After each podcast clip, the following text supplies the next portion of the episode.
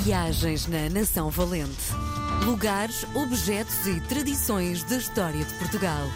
Com Helder Reis. Dia de recebermos na RDP Internacional o meu professor, oi, oi, oi, Ai. Helder Reis, Nação Valente, lugares, objetos e tradições da história de Portugal. Viva, Helder, bem-vindo! Olá, e olha, eu tenho que enviar um coração muito grande às pessoas que nos fazem comentários do programa e que são tão queridas e que matam tantas saudades e que nos ouvem através da, da RTP, RDP Sim. e também eh, muito através podcast? da RTP Play, sim, Sim. no podcast. Epá, é tão bom, tão bom, tão bom nós perpetuarmos as coisas e podermos ser ouvidos em todo lado. É verdade.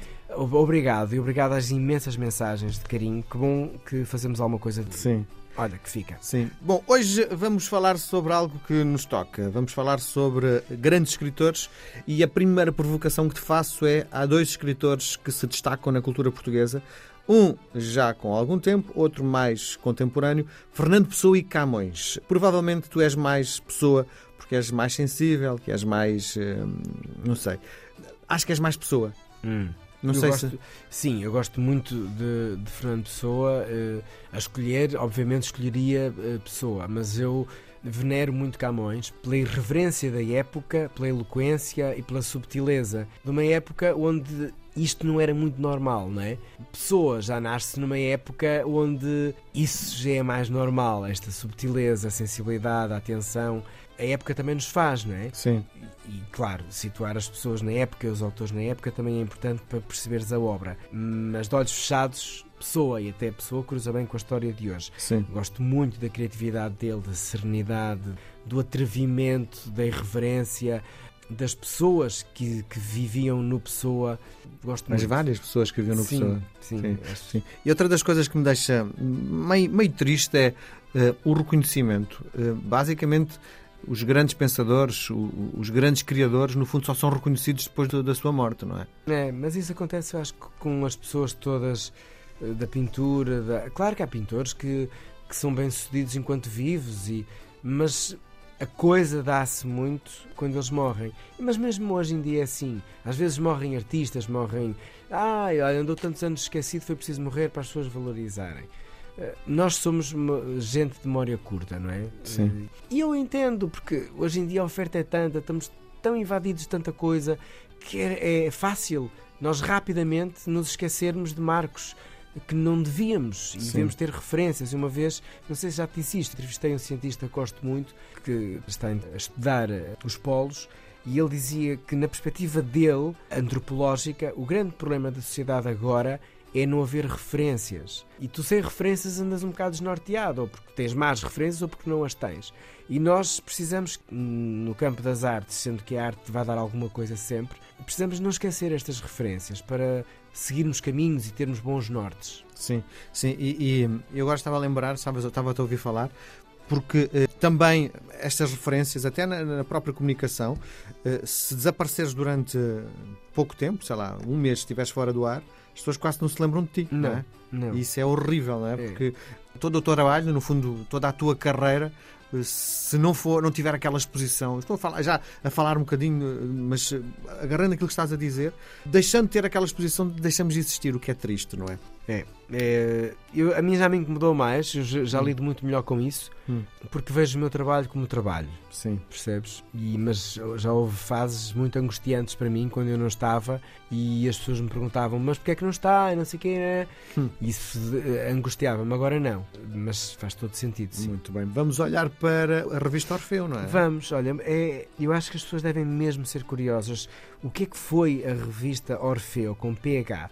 Porque hum, eu acho que a revista Orfeu é a assinatura da irreverência em poucos números. A revista Orfeu é, é- é tida como uma revista emblemática do modernismo português. Teve dois números, o terceiro aconteceu já fora da época e gerou assim uma confusão. E para quem estuda literatura e para quem gosta de ler ou para quem se inquieta sobre agitações de pensamento. A revista Orfeu é, lá está, é uma referência, é um marco e pode ser um norte naquilo que nós somos como pensadores também. Era uma revista trimestral, estreou-se a 24 de março de 1915, uma altura complicada politicamente e socialmente. Ah, o primeiro número teve a direção de Luís eh, Montalvor e Ronaldo Carvalho, esgotou em três semanas. O segundo número aconteceu a 28 de junho e tinha Fernando Pessoa, cá está, e Mário Sá Carneiro como diretores. Vendeu 600 exemplares. E era um produto intelectual feito por jovens na casa dos 20 anos, portanto, este estes jovens que nós hoje temos, meu Deus, como eternos e anciãos, tinham 20 anos, eh, eram poetas, artistas, desconhecidos na altura, mas eh, irreverentes e hoje grandes vultos da nossa cultura. Fernando Pessoa, Mário Sá Carneiro, Almada Negreiros, Santa Rita Pintor, entre muitos outros, eh, cheios de uma rebeldia artística com muita bagagem do mundo e de cultura mas estavam cansados de haver um certo saudosismo na nossa literatura e queriam, tipo, abrir cabeças, no Sim. sentido figurado. Sim. Esta revista foi idealizada no Brasil por Luís Montalvor. O Brasil, provavelmente, nesta altura, teria outra frescura, e também Ronaldo Carvalho. E esta frescura veio para cá. Era uma revista com lugar para a poesia de escândalo, de provocação, Uh, sem ter um tempo medido, falando de subconsciente, uma razão livre. Ora bem, isto em 1915, imagino a agitação que não seria. Custava 30 centavos, um jornal diário custava 1, portanto, isto Sim. não era para todos. Sim. O público não gostou da ideia. Uh, achava que eles eram um bando de tontos, uh, de inconsequentes, que não traziam nada e para mais como é que eles se atreviam a criar esta literatura que diziam, e depois a crítica dizia, desvios linguísticos e era uma literatura de manicômio. Portanto, claro que, pronto, obviamente. Velhos do Restelo. É, sim, mas percebe-se, não é? Quer dizer, de repente vêm estes jovens assim. Mas isto aqui já provava que nós somos muito avessos ao diferente e à pedrada no charco. Pessoa sempre insistiu que esta revista significava multiplicidade, individualidade, um caráter cosmopolita numa nova corrente literária.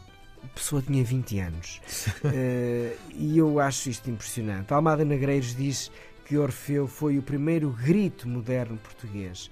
Politicamente era apartidária, o que lhe dava muita liberdade, numa altura onde a política estava na ordem do dia, 1915, não é?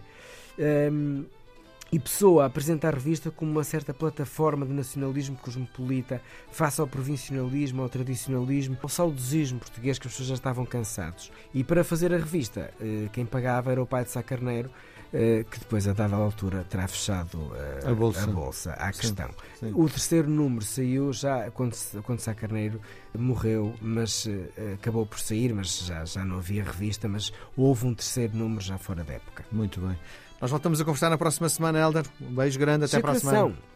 Viagens na Nação Valente. Lugares, objetos e tradições da história de Portugal. Com Helder Reis.